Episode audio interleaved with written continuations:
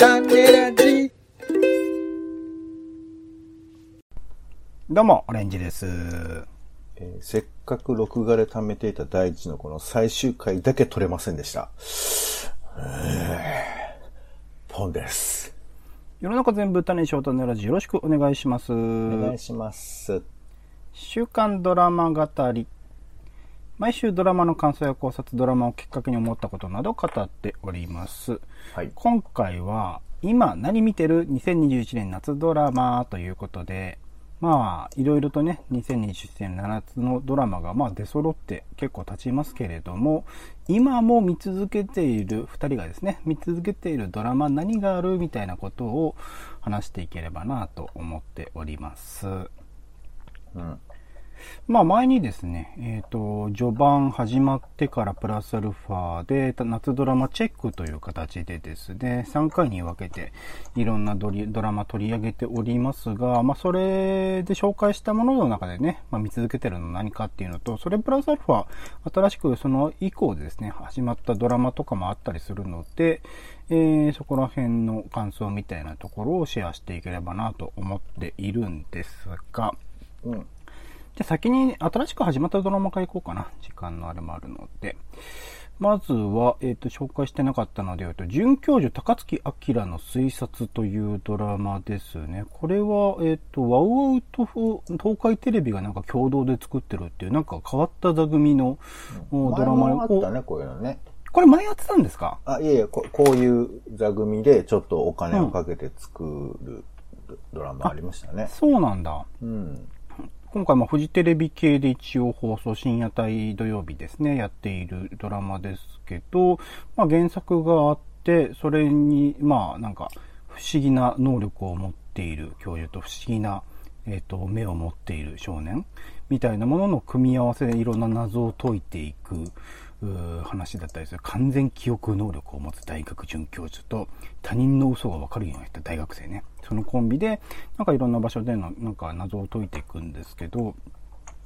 まあ、そのなんか謎解きというか、その謎に関わるところの民話的要素であるとか、なんか妖怪的な現象とか、なんかまあそういうところの、なんだろう、ギミック的には僕個人としては、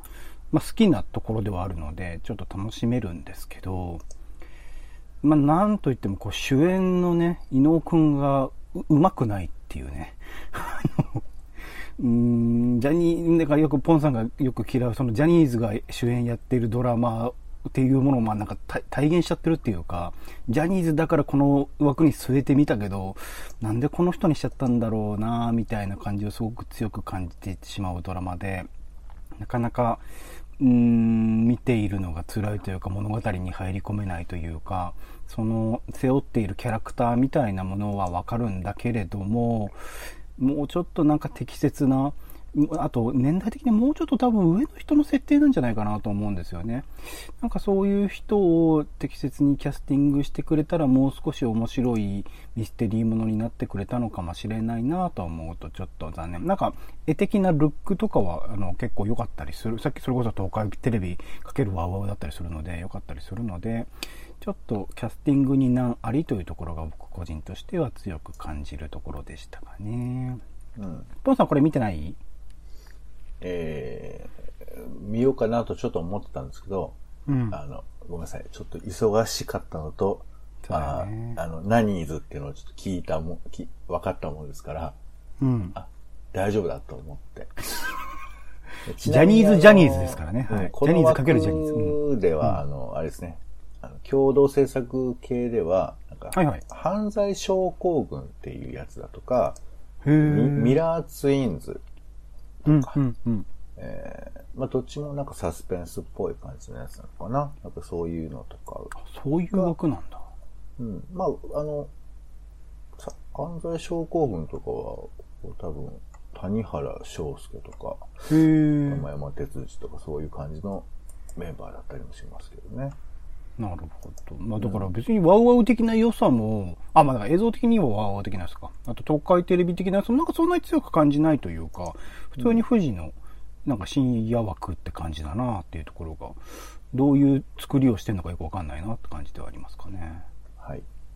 うん。ワウワウでも放送はしするのかなわかんないけど。あんまりドラマ W と比較しても、うーんっていう感じのドラマではありましたかね。これが8月7日からスタートしてました。で、続いて、これ僕が今すごい好きですね。浮き輪、友達以上不倫未満ということで、えっ、と、月曜の11時からテレビ東京他でやっているドラマ、門脇麦さんと森山直太朗の主演というところの、まあ、原作があるものですね。あのー社宅で、えーと隣同士にで住んでいる夫婦。で、片方の妻と片方の夫が、あーまあ、浮気とまではいかないけど、なんかここ、今のところはね、心の中でこう通じ合っている。ちょっとま壁一枚、それこそベランダにあるあの非常用のね、こう突き抜ければこう、えー思いっきりこう破けばこう突き抜けることができるあの壁を隔ててなんか心の中で通じ合っていくっていうストーリーで。まあ二人ですね。この主演二人の演技が何とも言えずよくって。あのー特に森山直太朗はちょっとびっくりしたかな。他の作品でね、それこそ朝ドラとエールとかも出てて、すごくいい俳優さんだなとは思ってたんですけど、感情表現とかなんかあの、優しそうで誠実そうだけど裏で何か何考えてるのかわかんない感じとかは、すごく見事に表現されていて、うん、なんか自然に楽しむことができ、あと演出としてもすごく細かいところね、心情描写とかすごく細かく描いてる中で、門脇麦のその妄想の中のシーンとかはちょっとポップさというか面白さみたいなコメディ要素も出しつつみたいなところで、なんか全体としてのバランス、あと脚本の細かさとかがちょっとうまくできて、今なんかいろいろとね、その夫婦の倦怠ものとか、えっと、夫婦関係を描いた作品、他にもいろんなドラマ、この時期だけでもありますけど、その中でも群を抜いて個人的には面白く見られているドラマだなという感想ですが、ポンさんはどうですか？見てみて。で僕見てますけども、うん。なんかあのまあ久々にこう、1時間のドラマを見てるなって感じがしましたね。50分ぐらいか。でも1時間枠か。そうですね。あ、そうか。この時間では確かに珍しいかもしれな。ないんか、まあ割と30分ものも多かったりしてて、で、あとまあそのドラマもやっぱこう、テンポよく情報を畳みかけるように流すみたいなドラマも多かったりする中で、うん。例えばその、1話とか見てたらすごいわかりますけど、もう竹脇麦さんの家事を、あ、か、門脇麦さん。あ、か、か、た竹脇っていう感じ。うん、麦ちゃんの、うん。その家事シーンとかが、はいはい。まあ、それでも結構カットはしてるけど、それでもなんか結構丁寧にこうやってることを描いてたり、飯作ってるところとか、まあ飯食うシーンも多いんですけど、多いですね。うん。なんかね、そういう、あの、なんていうかな、何気ないやつっていうのに、非常にこう、意味が乗ってくるんだけど、単に見せてるだけじゃなくて、うん。だからそういうなんかシーンを見せる、これを見てなきゃいけない僕らっていう関係が1時間ドラマとしてあるなっていうか、うんうん。これね、こういうことですっていう記号で詰めていけば全然こんなのぶっちぎっていけるんだけど、こういうところを見せるっていうあたりは、これあの原作漫画なのかな、野村宗弘さんのそうですね、うん。漫画ですね。漫画のテンポ感とかもきっと何かしらこういうのがあるのかななんて思うので、なんかうう、それはその、さっき言った、えーえー主演の、え門脇さんと森山さん。ーはい、森山直太郎さんの、はい。うん。あの、なんていうかな、多くを説明しないけど何かありそうっていうのにつながるっていうか、森山直太郎っていう、まあ、キャラクター自体も載ってるような感じをしますね、そういう意味ではね。だ全部そういう風な、すげえなんていうか、こう、な、その余白みたいなものを味わえるように、なんかこうんう、作られているので、なんかそういうあたりは、あの、見応えもあるけど、なんかテンポがやっぱりあんまり普段と違うから、見づらい人もいるかもしれないけど、でもドキドキするよね。この余白ばっかりなところに、だから、これ見てるともう全員浮気しちゃうんじゃないかなみたいな感じするよね。そうですね。実際メイン登場人物みんな浮気してるみたいな感じですからね、今のところね。だからほら、あの、大体あるじゃん、そのドラマでも、なんかこう、すごく普通のシーンを描いた後で、なんか、こう、うん空をバーッとずっとしばらくちょっと長めに描くと、後で、あの、ベッドから出てくる二人みたいな、なんつうのかな。なんか、そういう、なんかこう、意味を、かん、なんかちょっとこう、なんていうか、余白を普通のドラマだとちょっと入れて考えさせるみたいなやつが随所に入ってくるんで、うんうんこれを心の隙とも思えるというか、見てる側が。うんうんうん。なんか隙間が、隙間になんかこう、悪魔みたいなのが入り込むとも言えるし、あのうん。に人間の日常って、こういう隙間を忘れようとして生きてるのかなっていう感じもあったりして、うんうん。なんか、普段自分の心のね、隙間って、やっぱ仕事で埋めてる人って結構多いと思うんです。なんか、か、なんていうかこう、うん頭の中の隙間みたいなものを。その隙間を、こういうふうにも埋める人もいるし、いいてもいいのかなとか、なんかちょっとそんなことも思ったりしましたね。あと、まあ、こういうタイプの不倫ものを描いてるにしては、なんかいわゆるセックスシーンとかエロ要素を感じさせるようなシーンがないっていうのも僕個人的にはいいなと思っていて、なんかそういうの別に描かなくったって、こういう物語は描けるし、なんか、うん、そういう、なんか変なサービス精神みたいなのを入れ込んでいる作品が他のもので多く、された側のブルーとかね、そういうのが多かったりするので、そういうノイズがないっていうのも僕個人的にはこのドラマ楽しめてる要素の一つでもあるのかなとはちょっと思ったりはしましたかね。まあ、きっとその、い、い、入れ、エッチだけどね。僕は見てて随分。うん、いや、うん、精神的なというか、なんて言うんだろう。直接的にそういうものを表現するっていうことをしていないっていうところが、いいなとも思うんですよね。まあね、あの、セックスはやってるかやってないかでしかないから、やってない方がいやらしく見えないっていう話になるけど、この失われてる感じとかが、うん。あの、ね、直太朗さんちとかほとんど二人が一緒にいない感じとかすごくいいよね。そうですね。いや、だからあれは、だから要はいない時は相手は何してんだっていうような話だから、描いてないだけでめちゃくちゃセックスの匂いしてるんだと思うよ、この物語が。うん、あだそうだそれを描かないってことがってことです。直接的に。まあまあまあ。だから、うんうんちょっと親として心配だね、これ見てたらね。まあこのね、月曜11時という時間帯がまあ絶妙でもあるんでしょうね、夜はね。で、まあ対照的にと言いますか、えっ、と、まあちょっと見てられない感じなのが、来世ではちゃんとします。2ですね。8月1日からスタートして。て、これはテレビ東京の水曜の深夜0時40分からということで、2020年にもそこやってたのか、来世ではちゃんとしますというドラマ、5人のセフレがいる性依存系女子を中心にいろいろと恋愛感をこじらせた男女、まあ一つの会社の中のね、社員さんを中心にその物語が描かれているコメディなんですけど、まあね、ラバーガールのあの飛永さんがね、出てるっていうところで注目の作品でもあるのかなと思いますけど、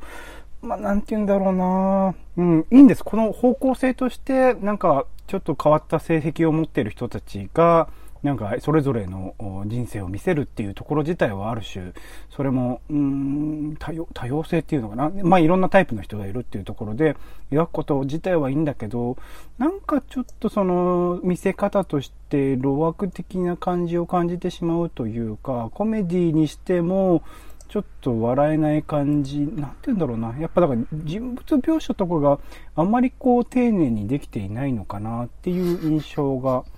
強いかなっていうところですね。うまくこうなんかその人たちに、まあ、感情移入をさせなくて全然いいんですけど、なんか理解の糸口すらこう与えられないというか、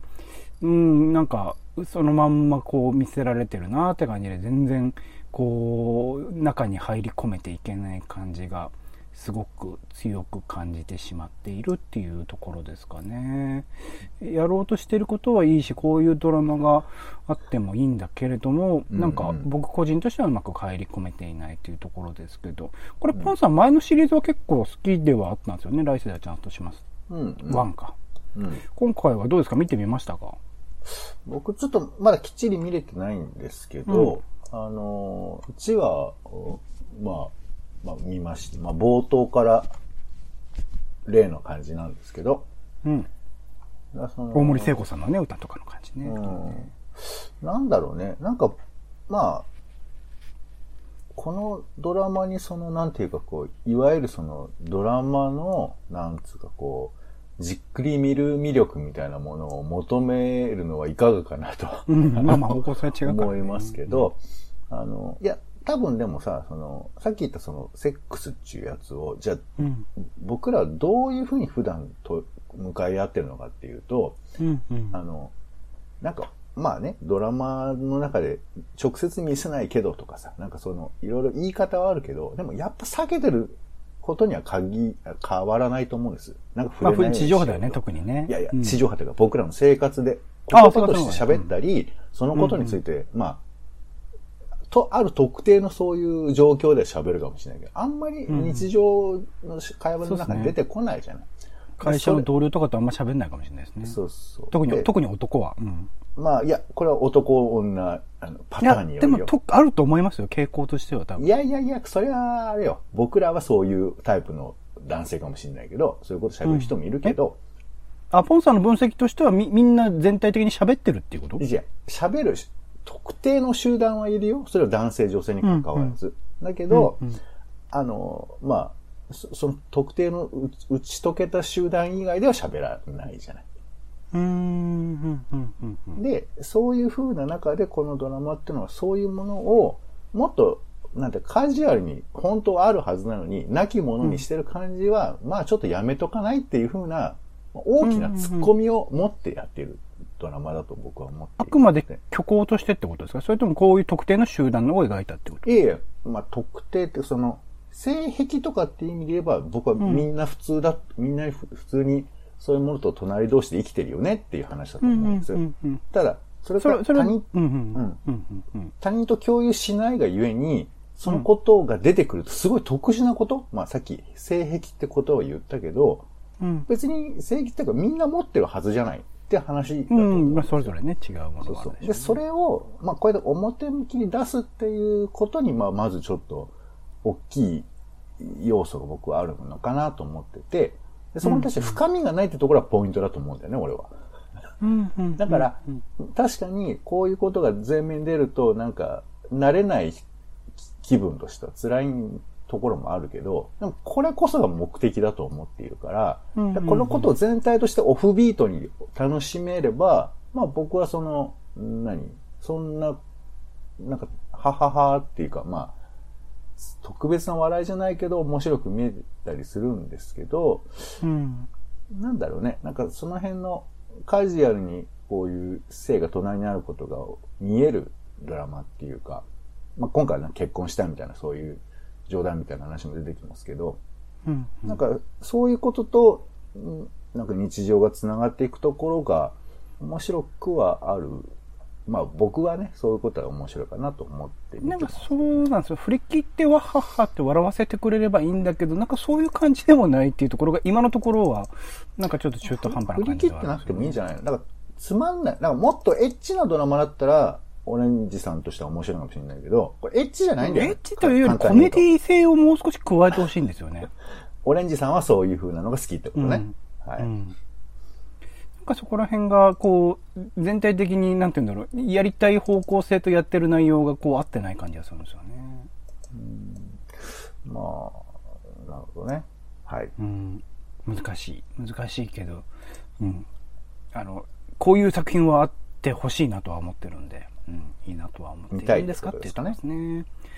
あとは、えっと、グラップラーバキは BL ではないかと考え続けた乙女の記録ってことである。これは、えっと、ワウワウプル、ワウワウですね。のドラマになります。金曜11時からというところで、まあ実際にいらっしゃるね、えー、アフターシックスジャンクションとかもよく出演されてます。ボーイズラブ研究家の金田純子さんのエッセイが原作のドラマというところで、まあグラップラーバキというね、国民的格闘漫画に出会った、えー、文豪、文具メーカー勤務の女性が、あそれは実は BL なんではないか、ボーイズラブなんではないかと捉え始めて、いろいろと妄想し、なんか友達、同じような、いわゆるもう風女子と言われる人なんですかね。えー友達と、なんか、えー夜な夜な飲みながら、えーそれについてトークを繰り広げるというところで、まあ、なんか全然こう、事前の情報ではなんかどんなドラマなのかよくわからないというか、エッセイをドラマにするってなかなか難しいアプローチだよなぁと思ってはいたんですけど、まあそのま、まさしくその名の通りでグラップラーバッキーを BL として分析するのをプレゼンテーションし続けるっていう、その飲み会のシーンと、普段の文房具メーカーで、えっ、ー、と、なんかいろいろと働いて、他の同僚たちとコミュニケーションを繰り広げるところが、こう並行して描かれるっていう感じで、まあ僕、バキってそんなに見てないというか、ほぼほぼ読んでないかな。くらいの感じなので、なるほど、グラッパラバキというのはこういう漫画なのかっていうことを知る上では勉強になるんですけど、なんか入り口がこれでいいのかなっていうところはちょっとあって、それを板垣先生が別に目指したわけではないけれども、結果としてまあ、不女子の方々はね、それをいかにしてこう、読み替えるというか、自分なりの視点をこう読み解くかっていうところが、不女子って言われる人たるゆえんではあると思うので、そこら辺の入り口として適切かはわからないけれども、個人的にはバキをはじめに、えー、ちゃんと知るきっかけになっているので面白いなと思いつつ、ちょっとドラマとしては、まあ、30分くらいがちょうどいいというか、なんかその、ドラマとしての楽しみ方っていうよりも、そのプレゼンテーションを楽しんでる感じがしていて、なんか全編通して、なんかバキっていう漫画におけるそのキャラクターたちの関係性みたいなのを、ちょっと学んでいく上でいいドラマなのかもしれないなっていうところを今見始めてるところですね。まだ2回までしか終わってないんですけど、そんな感じのドラマでございます。ポスはもちろんあれですもんね。ワウワウだから見れてないですもんね。残念。うん。ちょっと、むず、うん、評価が今のところまだ固まっていないっていうところですね。どどう見ればいいんだろうな、みたいなことを今、手探りで見始めているっていう感じです。まあこういうエッセイとかをドラマにするっていう企画自体もちろん今までもあると思うし、なんかそういう切り口でいろいろと考えてみると、そのドラマ化するにあたってのいろんな多様なあり方みたいなものは考えられるかもしれないので、このエッセイっていうのはちょっとこれからも気にしてみたいなと思っております。あと、これ新しいドラマで最後かな。白い濁流というドラマですね。日曜の10時から NHKBS プレミアムでやっております。まあ、薬学を志す研究者と、なんか幼馴染たちを軸に、なんかえー、その研究者がちょっと大きな企業間競争、なんか問題に、ま、特許をめぐる問題に巻き込まれて、いろいろと悪に手を手を染めていくのかなっていう、そこに、えー、研究者仲間であったりだとか、あと記者であるね、えーえー、幼馴染とかとの関係性を描いていくっていうところで、まあ、なんか序盤のその伊藤敦、佐々木希、桐山蓮というこの組み合わせのその NHK らしからぬ感じ これこそ、なんか、なんかテレ東ドラマっぽいな、みたいな感じが、テレ東10時代のドラマっぽいな、みたいな感じが受けて、うん、なんだろう、この座組はっていうところから始まり、うーん、なんて言うんだろうな、NHK、ん難しいですね。NHK らしからぬってところが僕正直な感想としてはあります。なんかその細かい、その問題、企業間競争におけるなんか問題とかにフォーカスを当てつつも今のところなんかそれをこう事細かに描いていくみたいな感じも感じられず、なんか、うーん、なんて言うんでしょうね。ううまく、あのー、その物語としてどういう風に僕自身は見ればいいのかっていうことを、これも同じくまだ見極めてられてない感じなんですよね。切り口としてはすごく面白いというか、そういう、いわゆる薬学、えっ、ー、と、製薬会社なり、えー、薬学部みたいなところの映画、えっ、ー、と、ドラマってそんなに見たことがない気がするので、その扱っているもの自体はすごく興味深くて楽しみにしてたんですけど、今のところは、なんかうまく入り込めていない感じではあるんですが、ポンさんどうですか？これは見ましたか？うん、見ましたよ。どうでした？まあ、入り込めないっていうか、まあ、なんかあれだよね、あの、まあ、真面目な作りだなっていうのがあるんで、うん。うん、まあ、その辺がこう、あの、NHK のこの、ね、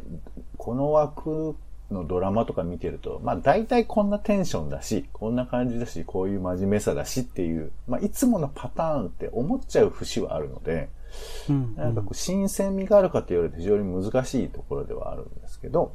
うん、あと、まあ、演技とかもね、もうちょっとなんか新しいことやってほしいなと思いますけどね。ねあのなんでしょうね。なんか、そうなんですよ。ちょっと昔感があるんですよね。昔のテレ東ステロタイプとは言わないけど、なんかもうちょっとこう、ずれた演技とかやっても、うん真面目じゃない感じのこととかやってもいいなと思うんだけど、なんか、どっかでなんか見たような感じに演演技のえー手法というかなんか思っちゃうんですけど、まあ演出のせいだと思いますけど。まあただその内容としては、これだから小説なんだと思いますけど、元は。原作はね、あるみたいですね。あの、まあ、や薬学部の、まあ、いわゆるその、ポスドクと言われるような、その教授との関係だとか、なかなかここで、えーちゃんと准教授とかになれないと、まあ仕事ないとか、えー研究しているにもかかわらず、アルバイトいっぱいしなくちゃいけないとか、まあそういうふうな、まあ結構語られてはいるけど、そういうふうな問題に、まあ割と正面を向いて説明が語られたり、まあ、あと、これもちょっと懐かしいけど、そのね、その、何？えーなんか、危険なものが混ざってたとか、その、うんうん。食品関係の企業の責任とはどこまであるかみたいなこととかを、まあ正面向いて描いてくれてるから、まあその辺は、まあ僕はこの辺は普通にストーリーですけど、まあ眺めてはいますけど、逆に言うとね、その会話のなんていうか妙みたいなところ辺に別段の興味が持てないので、なんかぼーっと眺めてる分にはいいし、とは思うんですけど、うん。なんだろうね。なんかその辺が、まああれじゃない、だから、西村正彦さんの演技を見るドラマじゃない。そうね。ちょっと僕もなんか西村さんが出てきて、おっていうのはありました。おっていう感じはあったんで、その、そ主演3人とその違いってなんだろうな、みたいなところをちょっと考えてしまいましたね、確かにね。まあね、正彦さんは面白いよね。なんかこう、ど、どっちなのかがわか、まあもちろんその、役としてのポジションがそう説明としてあるんだけど、うんやっぱり、う面白いよね、なんかね、こう。うん。ほなんかわかんない感じ。だからわかんない人が出てきてほしいんだよね、なんか。なんいい人すぎるっていうか、い伊藤さんとかも。うんもっとね、泥臭くやってくれた方がいいなって思うんだけど、いい人っていうふうに描かざるを得ないところがあるから、うんちょっともったいないけど、でも、あやっぱ子役でやってきてる人のなんか悪味っていうのは、うん。なんか改めて別な話ですけど思いました。伊藤さんね、伊藤淳さそう、んね。子役の人ってさ、やっぱこう、ゴツゴツしてるよね。なんでこの人がやってるのかなっていうさ、まあ、うん逆に言うと、大体イケメンとかになっちゃうわけじゃん、役者さんって。枠とはね、そうですね。そうだけど、伊藤さんってこう、普通っぽさもありながら、人間味が感じられる、うん存在だったりするからこそ、なんかいい人っていう呪縛に なんかかかってる感も、まああったりしますからね。うん。はい難しいですね。はのぞみちゃん頑張れっていうところでしょうか。そうですね、いろいろな意味ですね。うん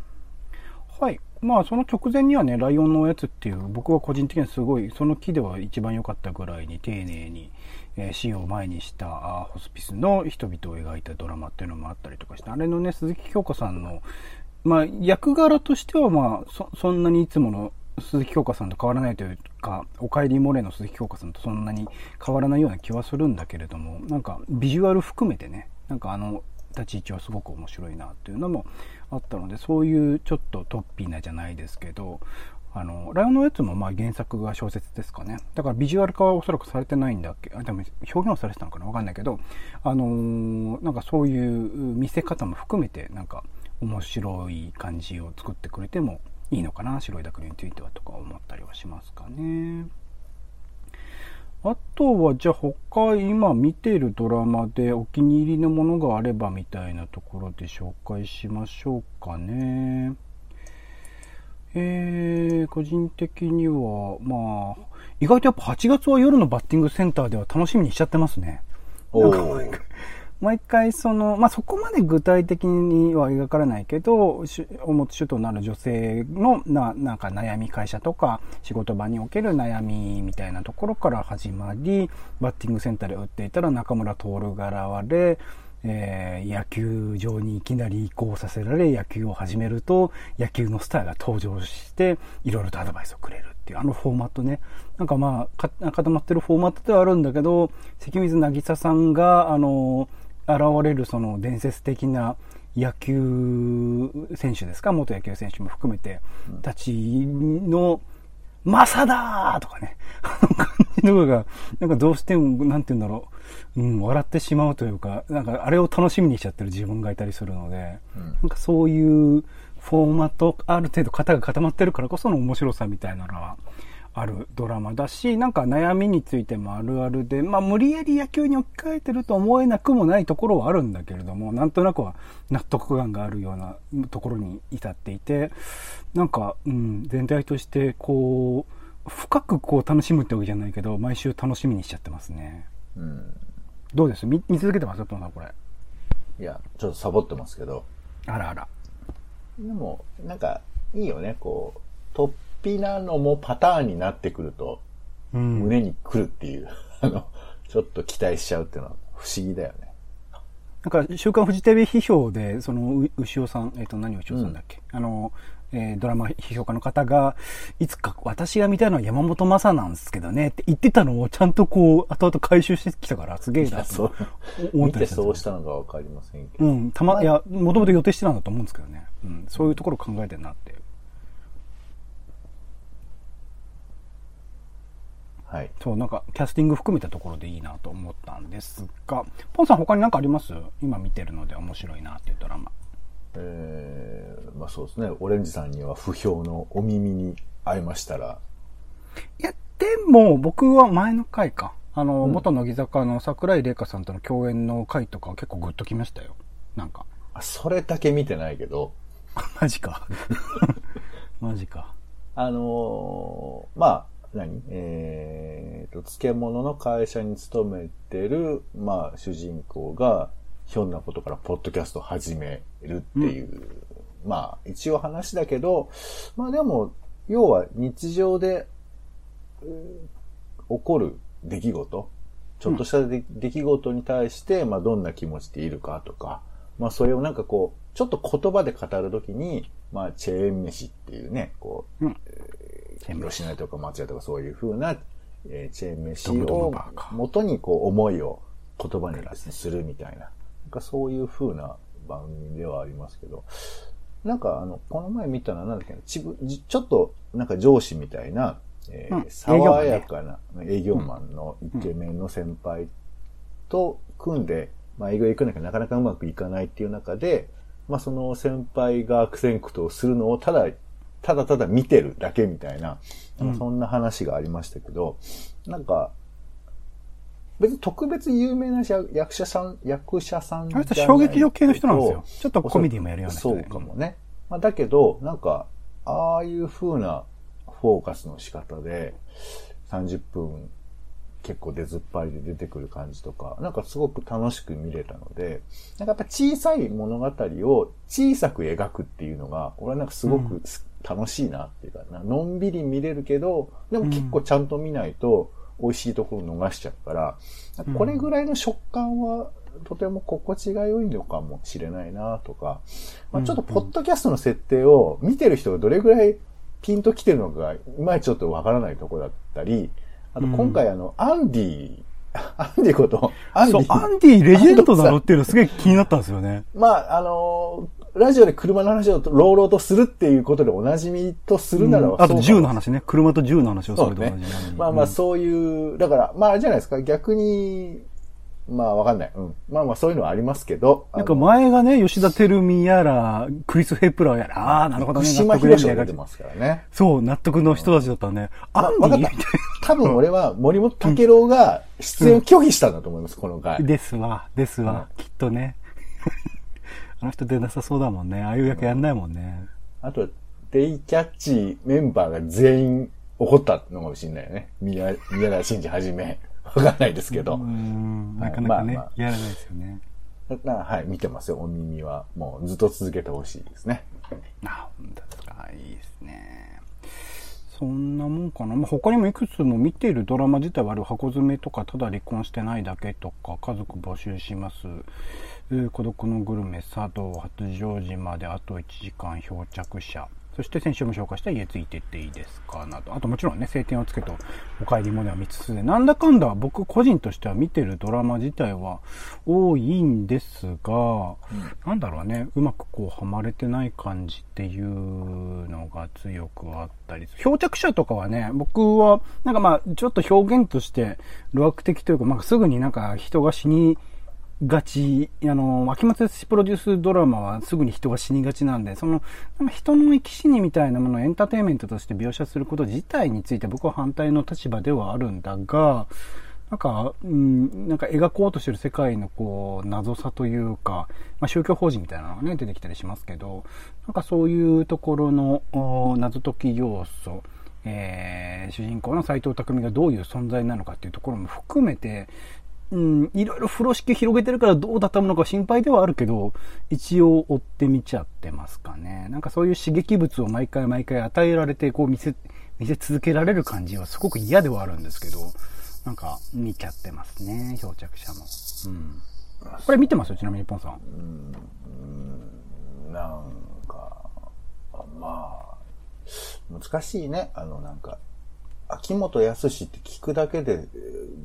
ショッなんかこう、もう何？のれんの形が悪いみたいなことで文句言ってるようでもあるんですけど、なんか見続けるモチベーションがとにかくないって、別にどうでもいいっていうか、だから、どうでもいいけど気になりますよねってすごい言われるから、まあ、そう言われりゃ気になるってことになりますけど、みたいな感じがあるから、うんうん、なんかあの、日本テレビってボイスっていうドラマ今やってるんですけど、はい、まや、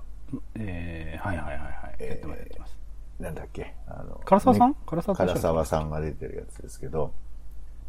まあなんていうか、あの、ちょっとこれを、もう、これはヒーローものみたいで、なんか、えっ、ー、と、どんな小さな音でも、えっ、ー、と、イヤモニ越しでも、すごく丁寧に聞き分けられる、えー、女の人がいて、で、その人が、牧岡さんか。そうそう。で、それがなんか、特別なその、えー、犯罪発生から、えー、まあ、何、何、30分だか1時間の中までに解決するのが一番解決することが可能な時間で、で、その、それまでに解決する特別ななんか部屋みたいなのを用意して、で、それを、えー、設置されたのかな？で、それで、まあ、その現場の、えー、刑事たちと連携を取りながら、まあ、解決するっていうドラマなんだけど、多分原作が韓国かなんかのやつで、うんで、もうとにかく引っ張りとかミステリーとかいっぱい入り込んでて、一体誰が、裏切り者は誰なんだ？みたいな、そういう感じなんですけど、もうこれがもう、俺の趣味なんだけど、致命的に興味がないんで、そういう、なんていうか、誰が、なんか謎は入ってるもん、入れてるんだから、それは入ってるに決まってるじゃないですか。うんうんうん。なんか、なんかそ、そういう、なんつうのかな、何が起こるのかワクワクしますねって言われてる感じがして、うん、まあ、そうですねって思う感じ。で、これも一応、なんか、惰性で見てんだけど、結局こう、家事とかしちゃうわけ。見てて。ながらにね。うんうん。そう、だから、漂着者とかも、まあ多分なんかあんでしょっていうんで、結局、思い、画面を見る気がしないから、うん、なんかあったらチラッと見ればいいなって思っちゃう。この手のドラマってのは、まあ、テレビには向いてんのかもしれないけど、あとね、あの、何？見なくていいドラマとして存在してる分には、全然いいと思うんですけど。本当見なくていいドラマだと思います。もうこれななんだろうなまあだ、そういう意味では、まあ、漂着者も、まあ、早々に切りたいという気持ちもありますし。うん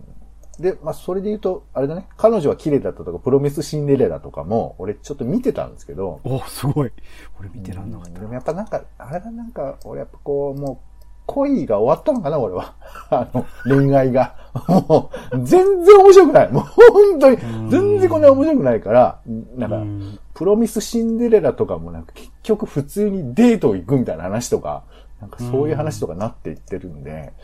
まあそういや別にいい、いいけどっていうか、だからドラマが悪いんじゃなくて俺が悪いんだと。いや、あの枠、その王様のブランチのね、それこそ佐藤しおりさんとかすごい楽しんでらっしゃいましたから、うん、そういうニーズあるんでしょうね。えー、はい。まあ、佐藤しおりさんで言えばもう東京 MER ていいんじゃないですか。出てますよね。出てますよね。そうですよね。いや、いや、僕は意外と嫌いじゃないよ。東京 MER は。あ、僕もなんか前ちょっと見たら、なんか、あしっかりしてるなっていう感じはしましたね。さすが日曜9時だなっていう。まあなんか、評価はいろいろあるんでしょだけど、僕はなんか、ヒーローものが好きっていうのもありますけど、うんうんうんなんか、そういうフォーマットにきちっと乗っ取りながら、なんかね、あの、急にし、胸、心臓が痛くなるとか、ああいうシーンとかちょっと、はって思ったりもしますけど、うんでも、なんか、僕は、あの、こう、もしもこういうのがあったらっていう風な話の中での、まあ、展開はあるかなと思うけど、まあ、そっち系がもっと広がってほしいよね。なんか MER 的なものは多分世の中にあるはずで、こういうものがどういう難しさがあるのかっていうか、単にね、外部と連携すればいいわけではないと思うんですけど、あと、ちょっとこれ話、やや伸びちゃってごめんな、ごめんなさいなんだけど、MER のドラマもそうなんですけど、なんか結構危機的な状況が起こった時に気合で乗り切るみたいなシーンが結構あるんですよ。うーん。まあ、例えばその、えー、なんか山奥の病院で電気来なくなって、で、それをまあ MER が行って人を助けるんだけど、やっぱ電気がないと、えー、まあ例えば人工呼吸とか、そうなんかそういうし、ね、何、えー、なんかこう空気を送る仕組みとかが、を使ってる人たちに危ない。で、それ電気をどうしようっていうんで、えー車の充電とかも使ってるんだけど、それも足りないって言うんで、で、それで、あの、まあね、病院の裏側にある緊急、えーの電気のなんか配電みたいなものに、なんかこう、鈴木亮平が、なんかこう、一人で、直しに行って、で、関連して、心臓止まっちゃうんですよ。で、それで、なんかこう、心臓マッサージみんなでして、よ、蘇らせるっていうシーンがあるんですけど、まあごめん。これはネタバレだから、ほんとごめんなさいね。なんですけど、いや、つまりさ、なんかこう、無茶をするなって言って、大体無茶するわけ、鈴木亮平が。なるほどね。そう。で、回復してよかったねっていう話になって、で、これちょっとパターンがあって、だから、そんなに簡単にその、心臓マッサージで、いや、俺死ぬかと思ったのだから、鈴木亮平が。ああ。ないよ。ないけど、死ぬっていう話にししないとなと思ったけど、やっぱり蘇っちゃって、なんていうかこ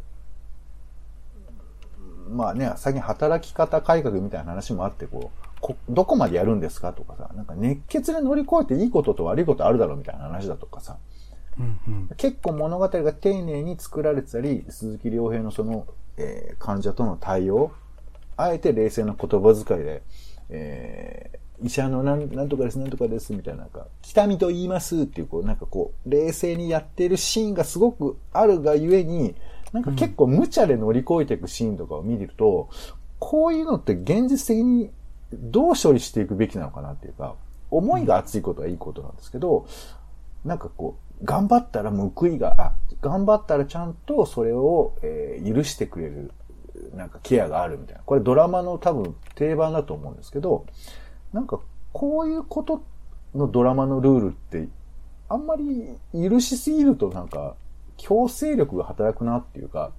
うんうん。すごく頑張ると乗り越えられるっていうルールないですかドラマって。なんか、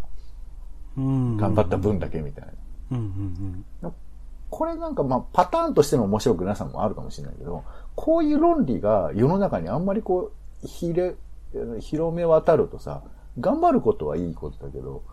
うまくいかないこともあるじゃん。頑張っても。うん。うんうん。その辺なんか苦しいなと思うんだよね、こういうドラマって。あ、本当フィクションだなと思っちゃうっていうか。うんうん他のドラマでもそういうことって、なんか、あるよなっていうか、報われないことも込みで、許容できるドラマにしてもらいたいなとか、ちょっと、なんか思ったりしましたね。なんか、うん、難しいですね。そのドラマって、やっぱだからドラマとしての方向性と、東京 MER ってあれ原作あるのかな？これ多分オリジナルだと思いますけどね。オリジナルだったらもう少しなんか自由にちゃんとなんかキャラクターを生かして、その人たちの選択がいかにこう、自然に見えるかっていう作り方をしてほしいですけどね。まあまあ、出てる人たちとしては、うんまあ、あの、ヒーローものの範囲で言えば納得できるんだけど、なんかヒーローものの論理がここにも出てきちゃうとさ、なんかね、最後は、みんな力を上げてくれみたいな、なんかそういうの、元気玉だ。うん、なんかちょっとそれはわかるけどさ、その、その理屈あんま分回しすぎると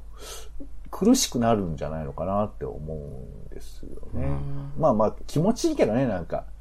なんかこう、最後のさ、瞬間、しスローモーションとかになって、